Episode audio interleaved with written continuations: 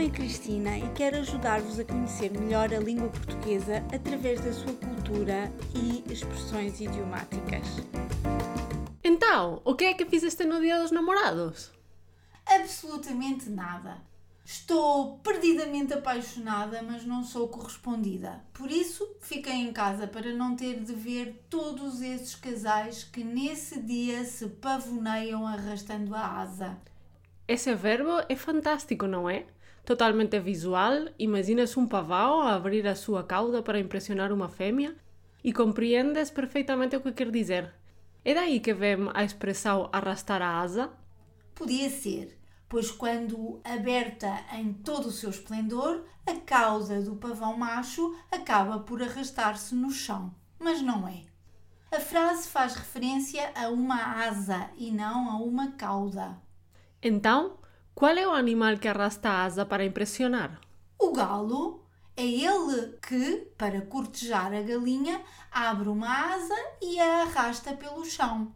A cauda de um pavão é verdadeiramente impressionante, mas não me parece que a asa de um galo também o seja. Nem precisa de ser. O amor leva-nos a fazer coisas que não fazem sentido nenhum. Porque é cego? Não, apenas porque tem razões que a razão desconhece. É melhor não começarmos a divagar. Resumindo, arrastar a asa descreve alguém que tenta abertamente cortejar o objeto do seu amor. Isso mesmo. Como nos seguintes exemplos de uso.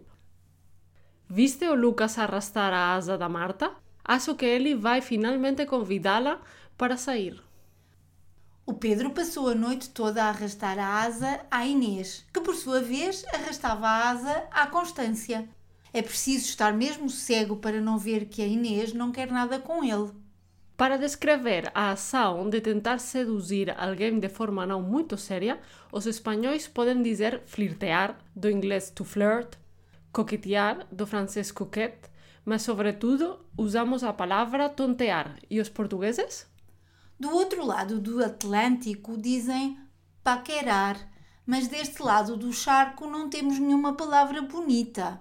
Se fores ao dicionário, encontrarás as palavras cortejar, galantear, coquetear e o coloquialismo engatar, para descrever a ação de fazer a corte a alguém, mas nenhuma delas é, na minha opinião, suficientemente agradável para descrever um jogo de sedução descontraído e, sobretudo, consentido. Tens razão. Cortejar, galantear, coquetear está totalmente fora de moda e engatar soa a engrenagem. E namoriscar, também não gostas? Podia ser, mas o primeiro significado é namorar de forma curta ou superficial.